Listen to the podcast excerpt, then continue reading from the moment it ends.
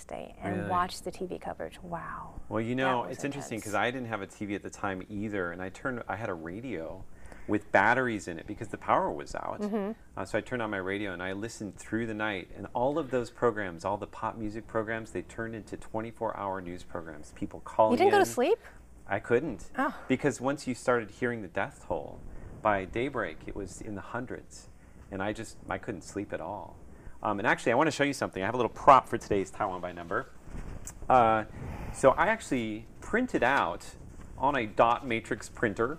Oh my goodness. These are the very first um, wire reports that came out after the earthquake. So we actually have the very first story, which came in um, 20 minutes after the earthquake at about 2:03 in the morning. It was an AP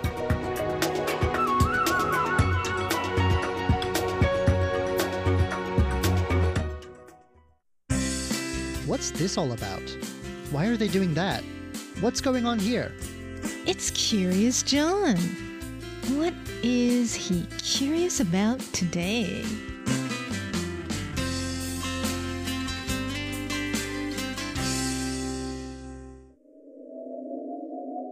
The Minxiong Ghost House is among Taiwan's four big haunted houses, and it was voted one of Taiwan's most haunted places in an online poll this year.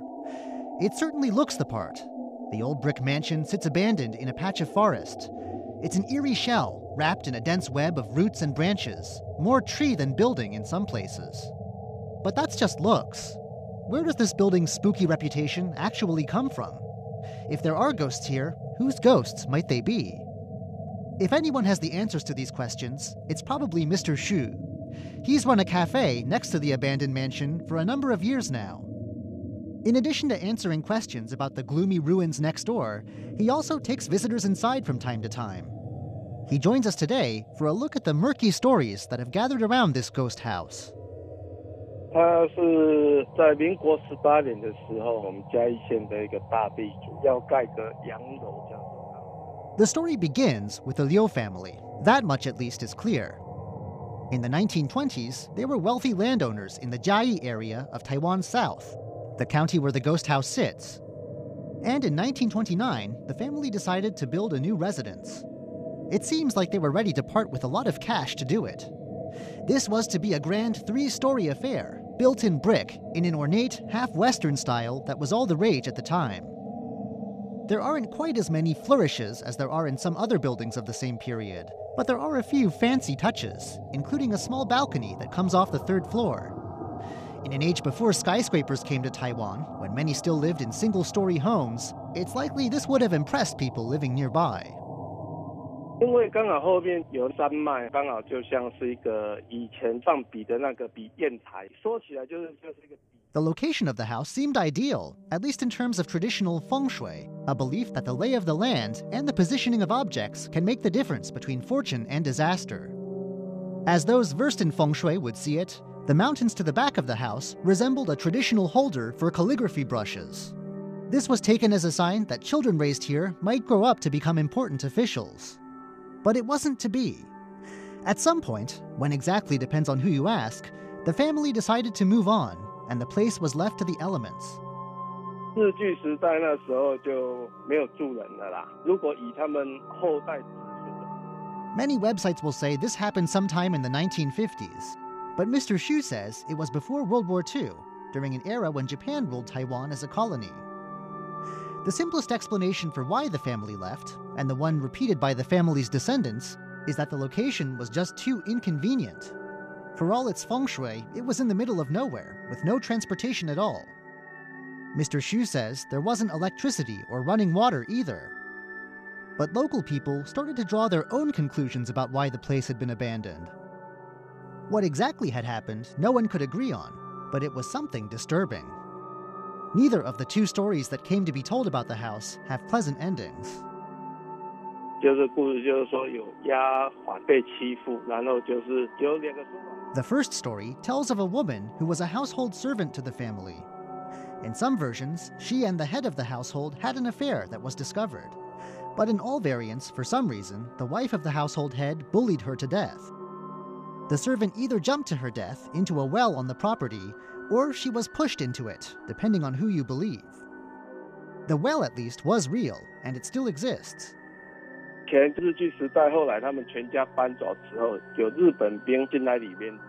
A second story tells of Japanese soldiers who stayed at the house. Again, the details are far from clear. some say the family lived here until after Japanese rule ended, but Mr. Xu says they'd already left while Taiwan was still a Japanese colony. In the night, the soldiers saw something unsettling, and they began to fire at it. But unknown to them, what they'd really seen was their own comrades' shadowy figures, obscured in the dark. They accidentally killed one another, and it's said their spirits still haunt the place. There are apparently some holes in the wall of the mansion, holes Mr. Xu believes could have been left by bullets used in this incident. In time, both these stories spread, and they came to be known across Taiwan. And not just as scary stories to tell in the dark either. There is a Taiwanese version of the occult, steeped in Chinese folk belief, that is very serious business for at least some people here. 最早期的时候，就是以前不是有那个大家乐流行的时候， Mr. Xu says the old mansion first attracted notice during a period when Taiwan had no lottery and an underground alternative arrived to fill in the gap. This would have been sometime during the 1980s. 全省各地的人都会跑到这里来问名牌的，因为那个属于是。 He says people looking for winning numbers came to the house using a method of divination called questioning cards to consult with the ghosts, who they believe to know the answers. 玫瑰之夜刚开始的时候，也有来播《离乡鬼屋》。台湾奇案，它也有以这个 Around 20 years ago, a wildly popular program called Night of the Rose came to TV. This was a paranormal show with a Taiwanese folklore twist. An episode about the old house captured imaginations, and imitators have come back since to film their own takes on this house's allegedly grisly past. The house has also come to attract the truly religious. 如果像农历七月份那时候，还蛮多佛教团体来里面办法会场。 Each year during Ghost Month, that time around August when lost spirits are said to return to the earth, Buddhist groups come to the house, holding ceremonies believed to help console the spirits. Now, we shouldn't assume that this folklore is universally believed in Taiwan. Like anywhere else in the world, Taiwan has its skeptics as well as its believers, and plenty of people who fall somewhere in between. After guiding so many into the house, I ask Mr. Xu where he falls along this spectrum. 像我本身是没有碰到过啦，但是我也是不会说他就是没有。 He says he's never seen anything himself, though some guests he's taken on tours of the house complained that they'd begun to feel faint or had a sense of something pressing down on them. But Mr. Xu himself is ambivalent. His is an attitude typical of someone somewhere in the middle, summed up by the old Chinese phrase, better to believe in them than not. He says that during the prescribed times for making offerings to the gods, he will leave out extra offerings for those living in the mansion next door, just in case. And his take is that if they are there, these ghosts must have a benevolent side too. They may even be helping him. 有时候拜完之后，就是感觉他们好像也有在帮助我的感觉。有时候有碰到台风天，刚好要拜拜。 He says that sometimes, days when offerings should be made also happen to be typhoon days, when it seems like no one should be out. And yet, he says, there have been times when very suddenly, after putting the offerings out, a rush of customers has come in from nowhere. 没有没有，都自由进出，没有人在管理。 Today, access to the mansion is completely free. there's no one there managing it, and no one there to collect tickets either. Many people stop by the cafe to ask any questions they may have, or even to request a little tour. There are also some snippets from the building's past on display in his cafe. And it seems this setup is likely to continue for some time. If the building is so old and so well known, aren't there plans to fix it up or to declare it a historic site? Mr. Xu says no, and not for lack of official interest. 没有没有，因为它毕竟还是他们的私有地，他们后代其实还蛮多人。 The building may be abandoned and open to the public, but the land is still privately owned. The Liu family never abandoned its title to the place. Without some agreement among descendants and some kind of donation to the local government, there's little that can be done. Mr. Xu, for his part, is quite confident that the house can hold its own against the elements. 房子都是被一些榕树啊包住，树根都在墙壁上，所以进来就会感觉 Almost everything but the walls has long since rotted away, But he says the banyan trees, notorious for breaking into concrete and brick, have made the building their own, wriggling and writhing around its contours and creating a frame that keeps the structure steady. Roots and branches snake through windows and doors, around masonry and over stone. And whether or not ghosts linger in their midst, these trees at least have made a home here. I'm Curious John, and I'll see you again next week.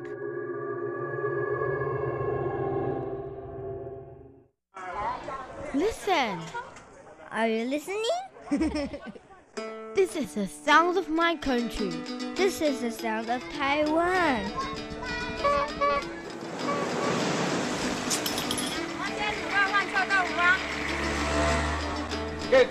어렵게.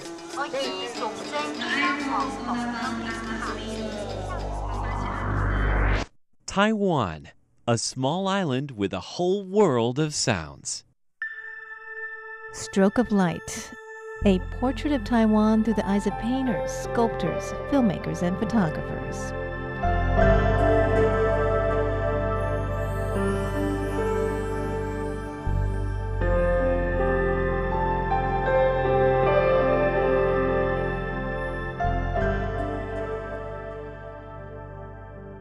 Hello, and welcome back to Stroke of Light.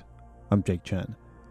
In our conversation last week, we began our conversation with Mr. Robert Zhang, a Singaporean photographer who's been capturing the phenomenon of species invasion, where new species brought along by human activities and migration occupy and overtake the living habitat of indigenous species.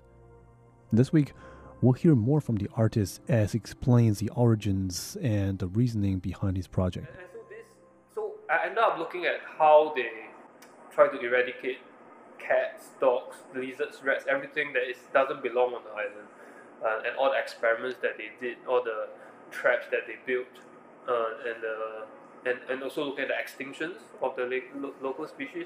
And then when I came to Taiwan, I immediately wanted to know if a similar um, story was uh, could be found, like how if there were invasive species, and then it turns out that yes, um, Taiwan actually has a lot of invasive species, and, and a lot of work is also being done to protect uh, local plants and animals because I think mainly because all these invasive animals are seen as a threat to the agricultural industry, Mhm. and it may cause um, some, and it's also um, a threat to native flora and fauna. Okay. And at the same time, um, I'm also in, because I'm from Singapore, right? right. I start and, and some of these animals can also be found in Singapore, like um, the frog. Uh, it, it's called the uh, spotted leg frog, I think. Okay. Uh, uh, and I and when I was here for the research for the biennial, uh, which is at the zoo, I went. So we spent the night looking for this invasive species with vol- uh, with this group of volunteers at the zoo to kind of remove this species of frog there. Um, and it was a very manual task, and is and they do it twice a week, I think. Mhm. And they kind of uh, remove the frog. And and this frog is from Southeast Asia. And this frog is causing a problem in Taiwan because it's spreading really fast. And it's also, it looks very similar to a native species. And this native species um, is being out competed by this alien species. Okay. So a lot of, um, and same as the lizard as well, I think it's also out competing local species. So a lot of work has to be done to remove these animals manually. I get it. Yeah, and okay. At the same time, uh, in Singapore, we have a lot of invasive species, alien species, but we kind of uh, don't. We don't have an eradication program because Okay. I think mainly because uh, we don't have a kind of a agricultural uh, industry. Right. That's not a main industry in Singapore. Yeah, so so we don't have a kind of a, an urgency to deal with this uh, alien species. Uh, so most of the time we let them be, and they can be found in. Uh, and, and, and it's very strange because most of the time they are found in they are found in forests, which are kind of new forests. What I mean by new forests is they are secondary forests, uh, not primary forests. Secondary forests meaning this for these forests are forests that grew out from a distant landscape. They had the previous use, maybe industrial, maybe residential, but it has been left abandoned and nature kind of reclaim it back. Oh, okay. And and these kind of landscapes are, um, I think for scientists they are really boring landscapes because um, they don't have native species.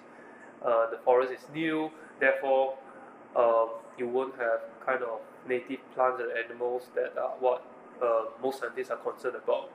Because these forests are made up of migrants, migrant species and animals that um, actually humans have brought about uh, when we travel. So a lot of animals that I found here are actually a lot of it, like the invasive species. They come through the importation of plants, or when you import several uh, different animals as pets, and they escape, and then they come out somehow they survive in the wild.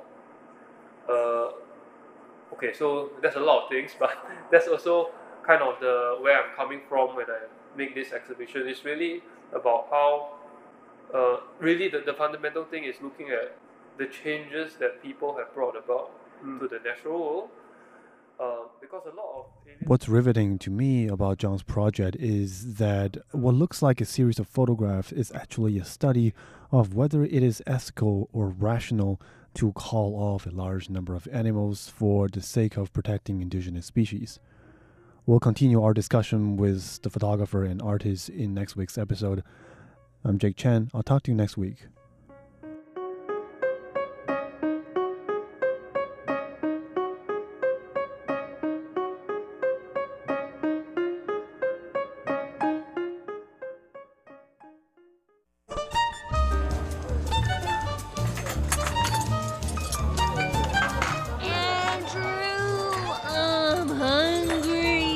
Okay, Ellen, pull yourself together already.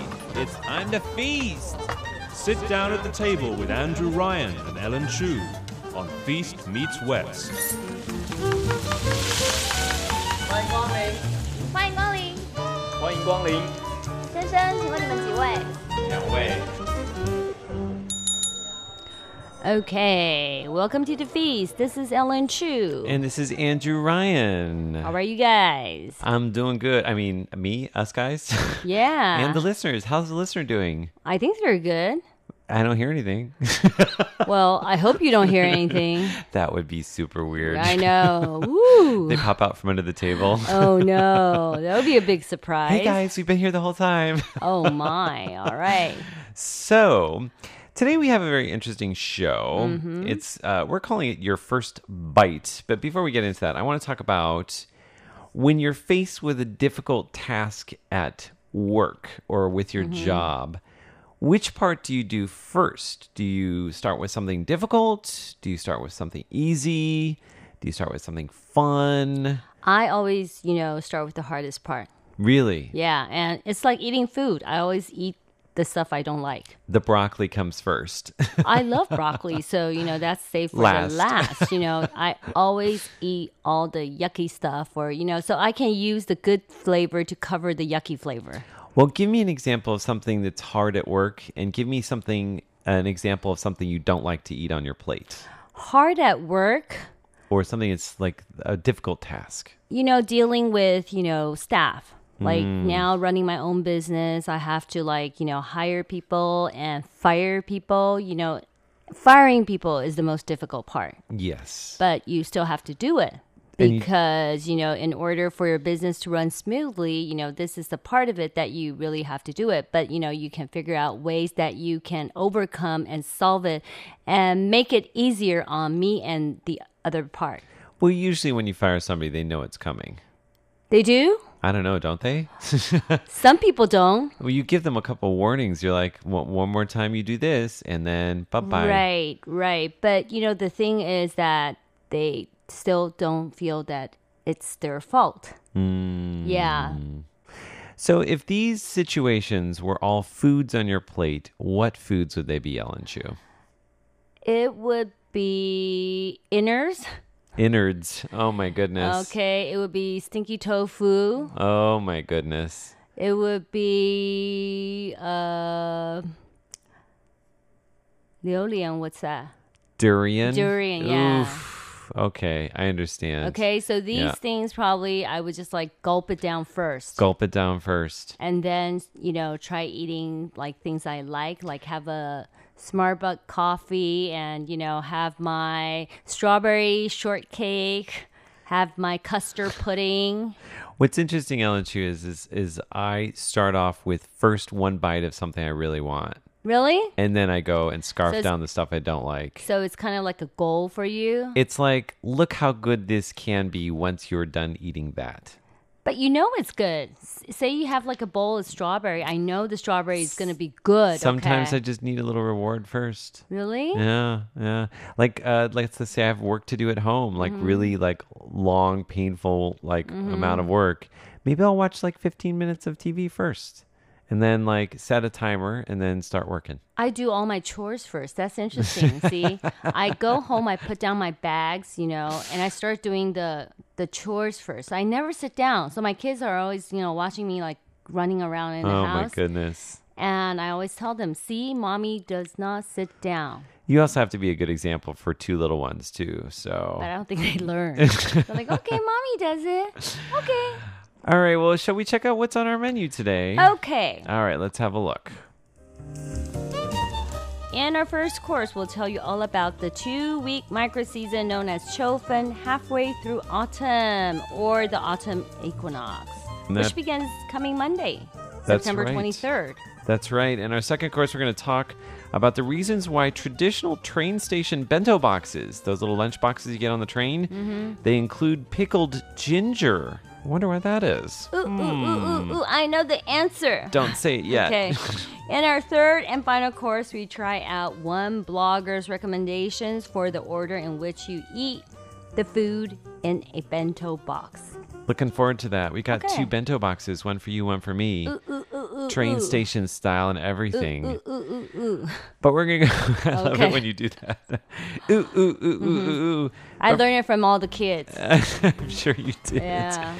So we are going to go into a song first, and this is mm-hmm. by Chen Meng Chen, Mhm. and it's called Yao Iko One Bite. Mm, It fits in with our topic, Ellen Chu. wonderful. When we come back in just a moment, we're going to tell you about Qiu Fen, the autumn equinox. All right.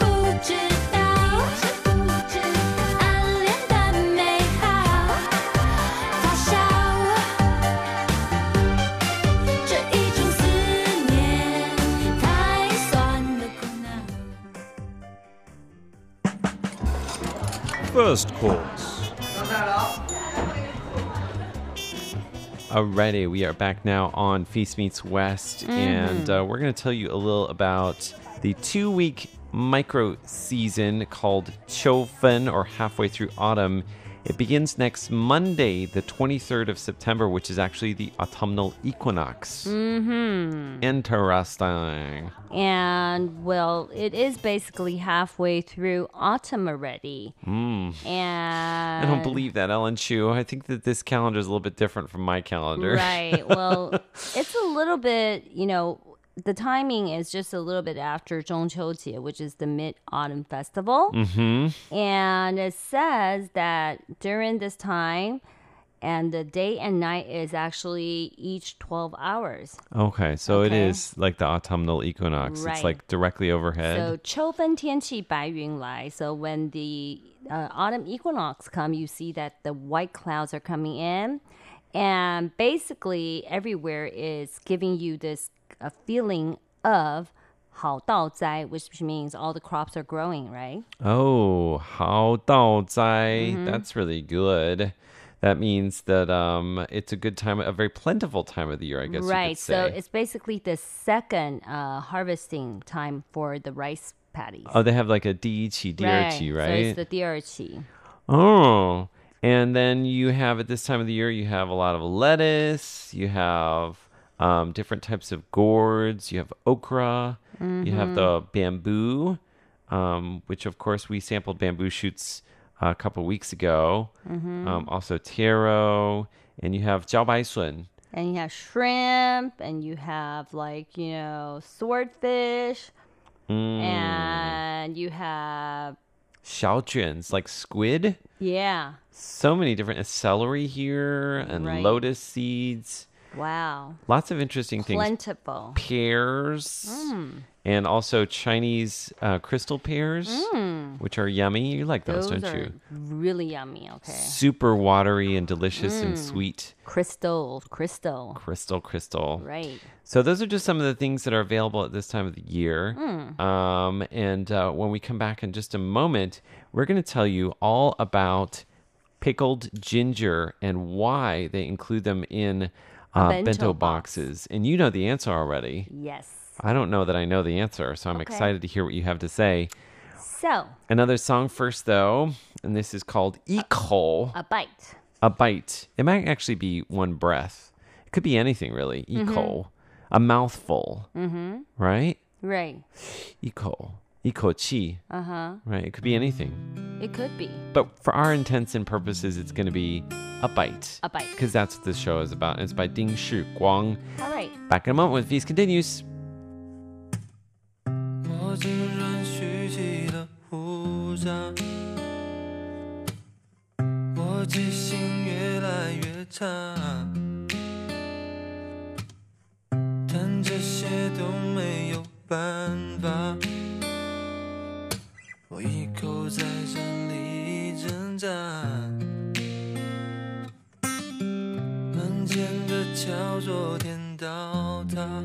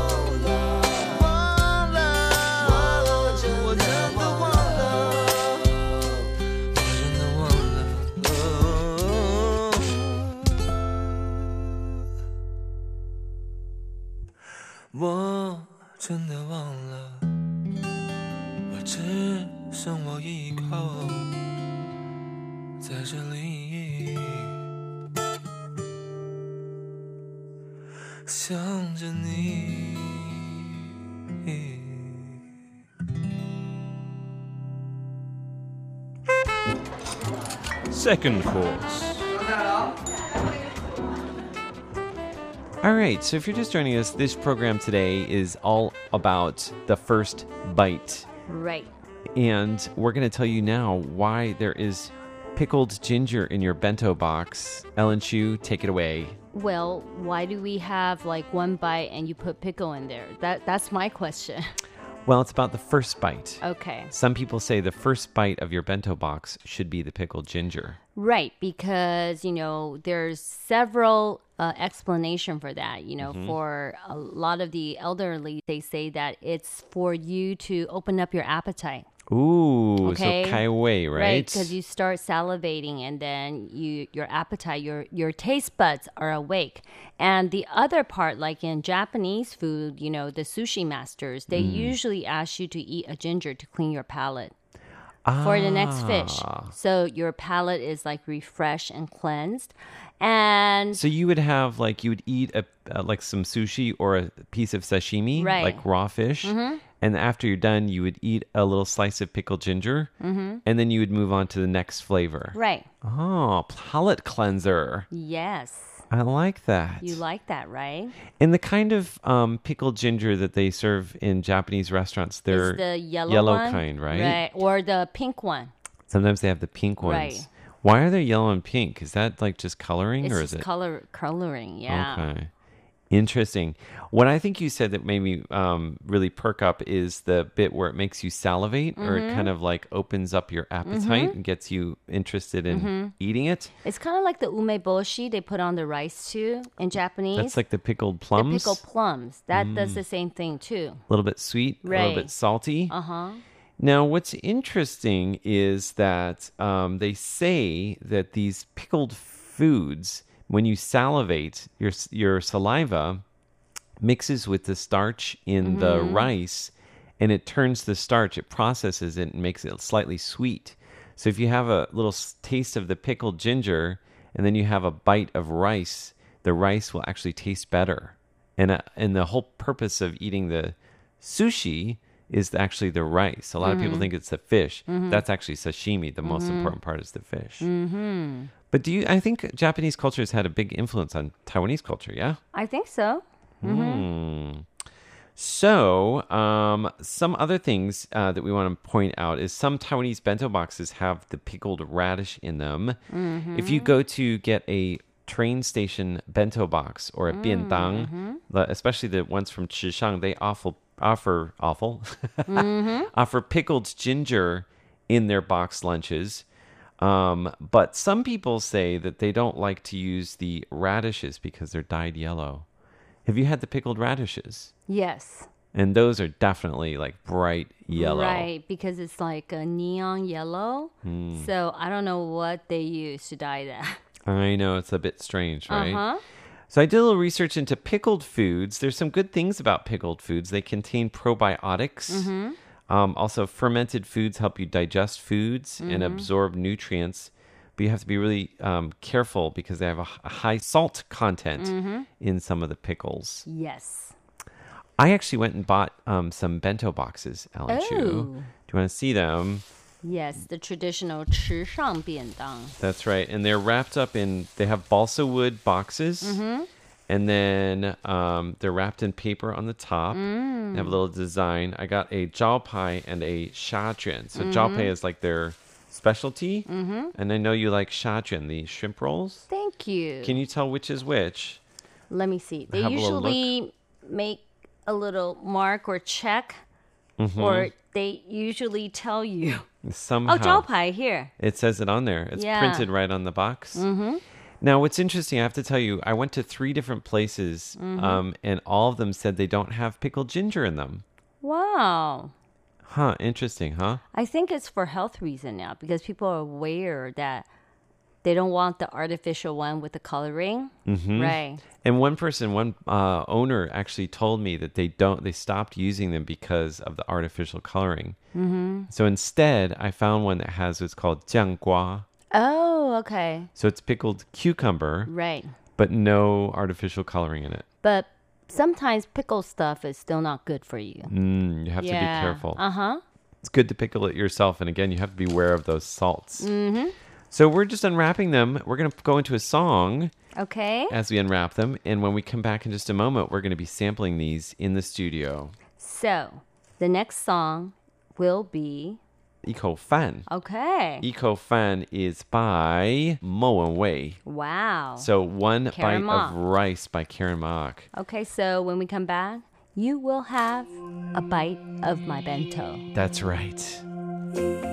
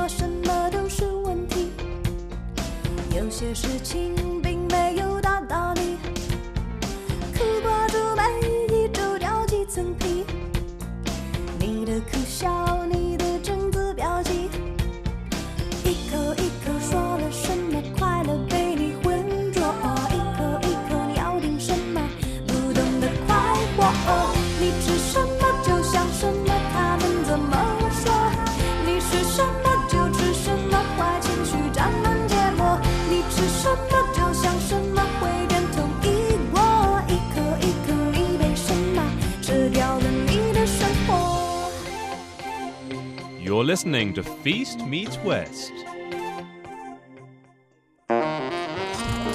Third course. Okay, so we have some biendang, some bento boxes in front of us. Yes, I have the shrimp roll.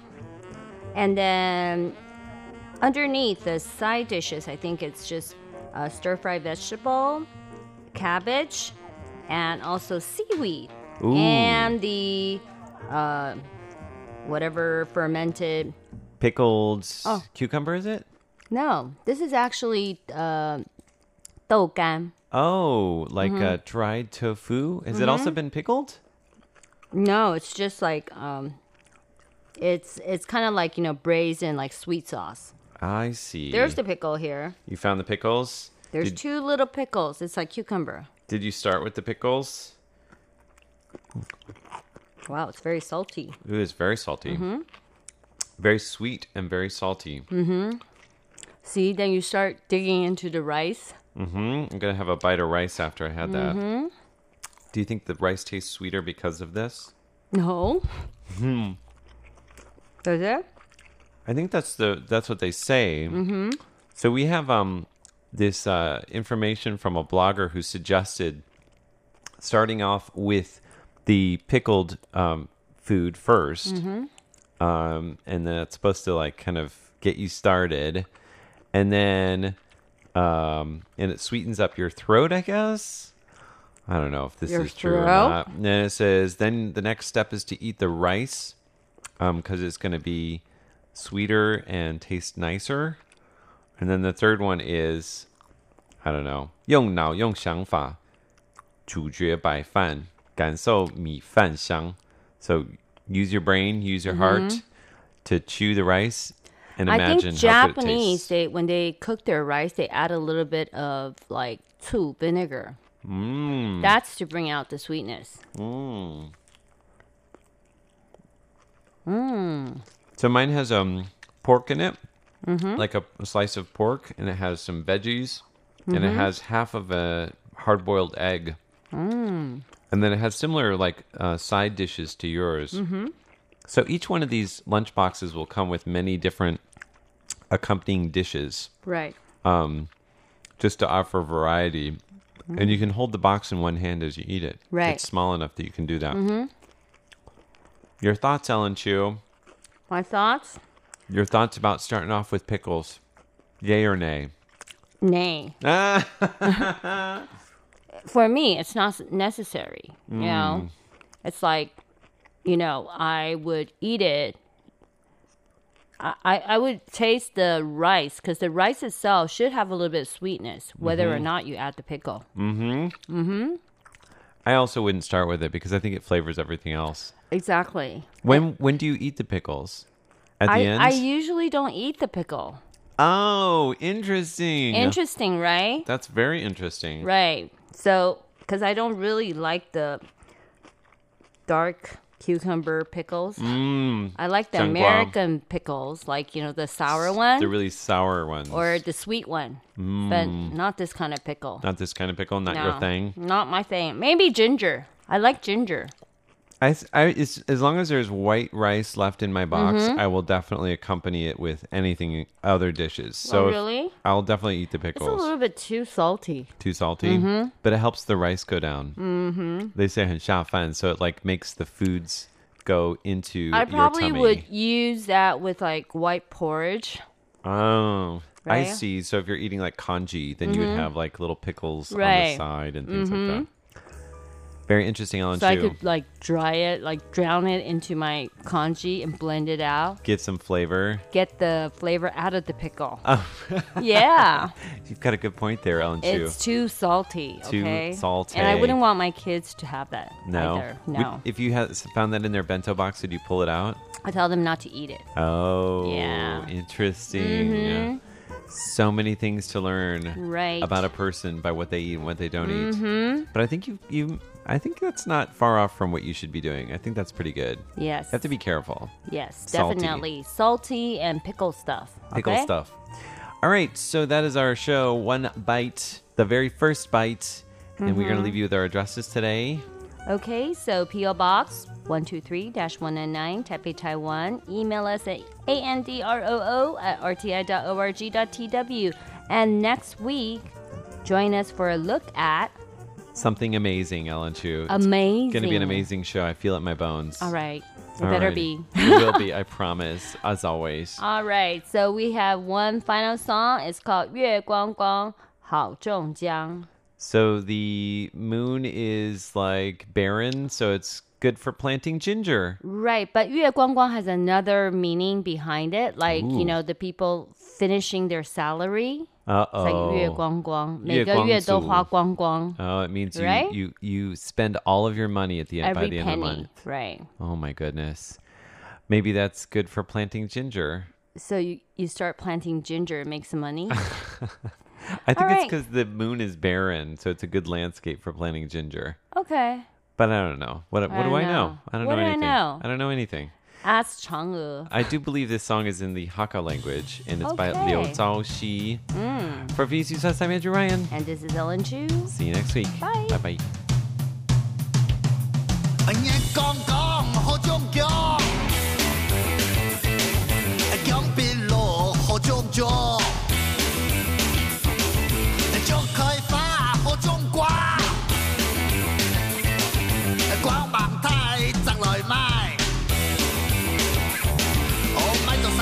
福，大面，面线团过来福大卷，卷团结过来喝大铁，铁三路个福起酒，酒我酒福起酒，叫我闹个福起屌，屌个肥杯到啊，肥到八公啊，饮到条烂冬瓜。啊啊啊啊啊啊啊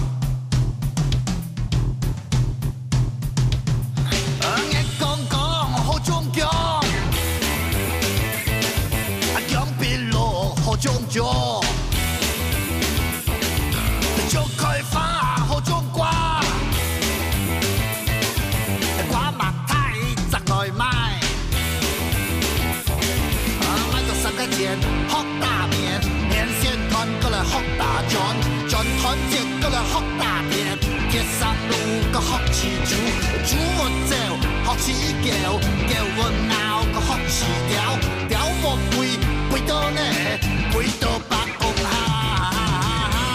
一条烂冬瓜。